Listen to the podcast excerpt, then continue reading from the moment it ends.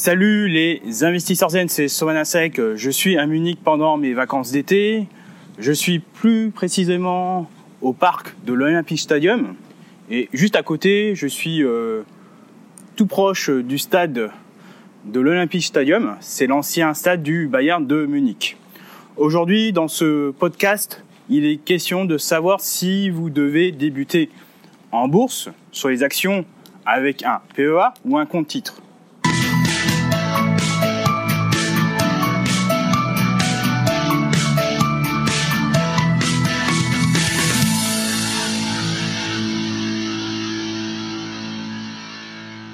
Devez-vous ouvrir un PEA ou un compte titre pour investir en actions En été, votre choix doit se faire en fonction de vos objectifs, de votre profil d'investisseur, de vos choix de marché. Commençons par le PEA. Le PEA possède des avantages fiscaux par rapport au compte titre. Vous touchez des dividendes qui sont totalement exonérés. Vous pouvez sécuriser vos gains en étant exonéré de l'impôt sous condition de durée de détention. Alors, faut-il prendre pour argent comptant les avantages fiscaux pour choisir pour de bon le PEA. Ce n'est pas si sûr. Il y a quelques inconvénients de taille. Je préfère vous en avertir. Tout d'abord, la fiscalité euh, des gains sur le PEA est soumise à une réactivité à partir du 1er janvier 2018. Pour faire simple, si vous ouvrez un PEA au cours de l'année 2018, imaginons que cela se passe bien, vous faites des gains, ok, et vous les sortez en 2024.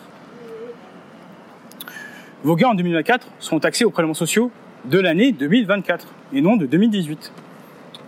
Si entre-temps, entre 2018 et 2024, les prélèvements sociaux augmentent, vous l'avez dans le cul. Si vous avez ouvert un PEA avant le 1er janvier 2018, vous ne, vous ne subissez pas cette évolution fiscale. Deuxième inconvénient de taille, vous êtes limité au niveau du montant de versement, bien qu'il soit élevé pour un célibataire et un couple, mais ça peut partir vite. Troisième inconvénient de taille, vous êtes limité en choix de marché. Vous ne pouvez investir que sur les actions de l'espace économique européen. Ça ne veut pas dire que vous pouvez investir sur toutes les actions du vieux continent. Par exemple, vous ne pouvez pas investir sur des actions suisses comme Nestlé. Et encore pire encore, vous ne pouvez pas investir sur les actions américaines, le meilleur marché du monde en termes de liquidité. Alors pourquoi pas diversifier votre portefeuille à l'international, bien en Europe, bien en Amérique du Nord ou encore en Asie, avec le compte titre. Le compte titre offre cette flexibilité que n'a pas le PEA. C'était auparavant une belle alternative fiscale au PEA, avec le seuil de cession sur les plus-values et l'abattement sur les dividendes. Sauf que ces avantages étaient supprimés euh, pour de bon quelques années après la crise financière de 2008. Et pire encore, euh, vos gains et vos dividendes du compte titre étaient alignés sur le barème de l'impôt sur le revenu. Si par malheur vous étiez dans la tranche à 40, de 45%, vous risquez d'être taxé à plus de 60%. La donne a quelque peu changé depuis le 1er janvier 2018 avec le PFU, le prélèvement forfaitaire unique à 30%. Si vous êtes dans les tranches supérieures à 30%, vous êtes gagnant, gain et dividende confondus. Si vous êtes dans les tranches inférieures à 30%, vous êtes perdant et dans le meilleur des cas, vous pouvez que limiter la casse, en particulier sur les dividendes.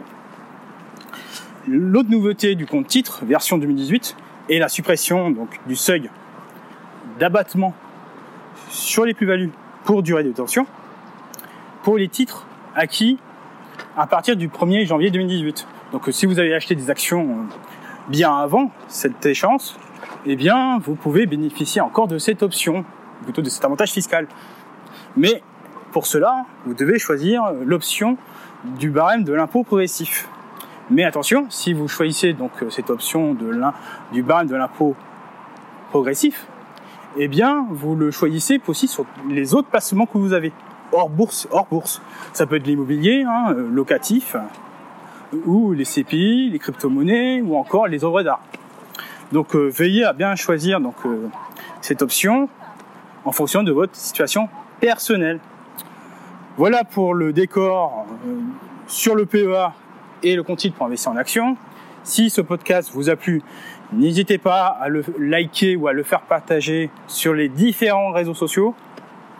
Vous pouvez télécharger ma formation gratuite pour savoir comment acheter vos actions avec sérénité, soit sur le site Upside Bourse, soit euh, sur le podcast, sur SoundCloud. Et n'hésitez pas à me suivre sur les réseaux sociaux. Sur ce, je vous dis au revoir et à la prochaine.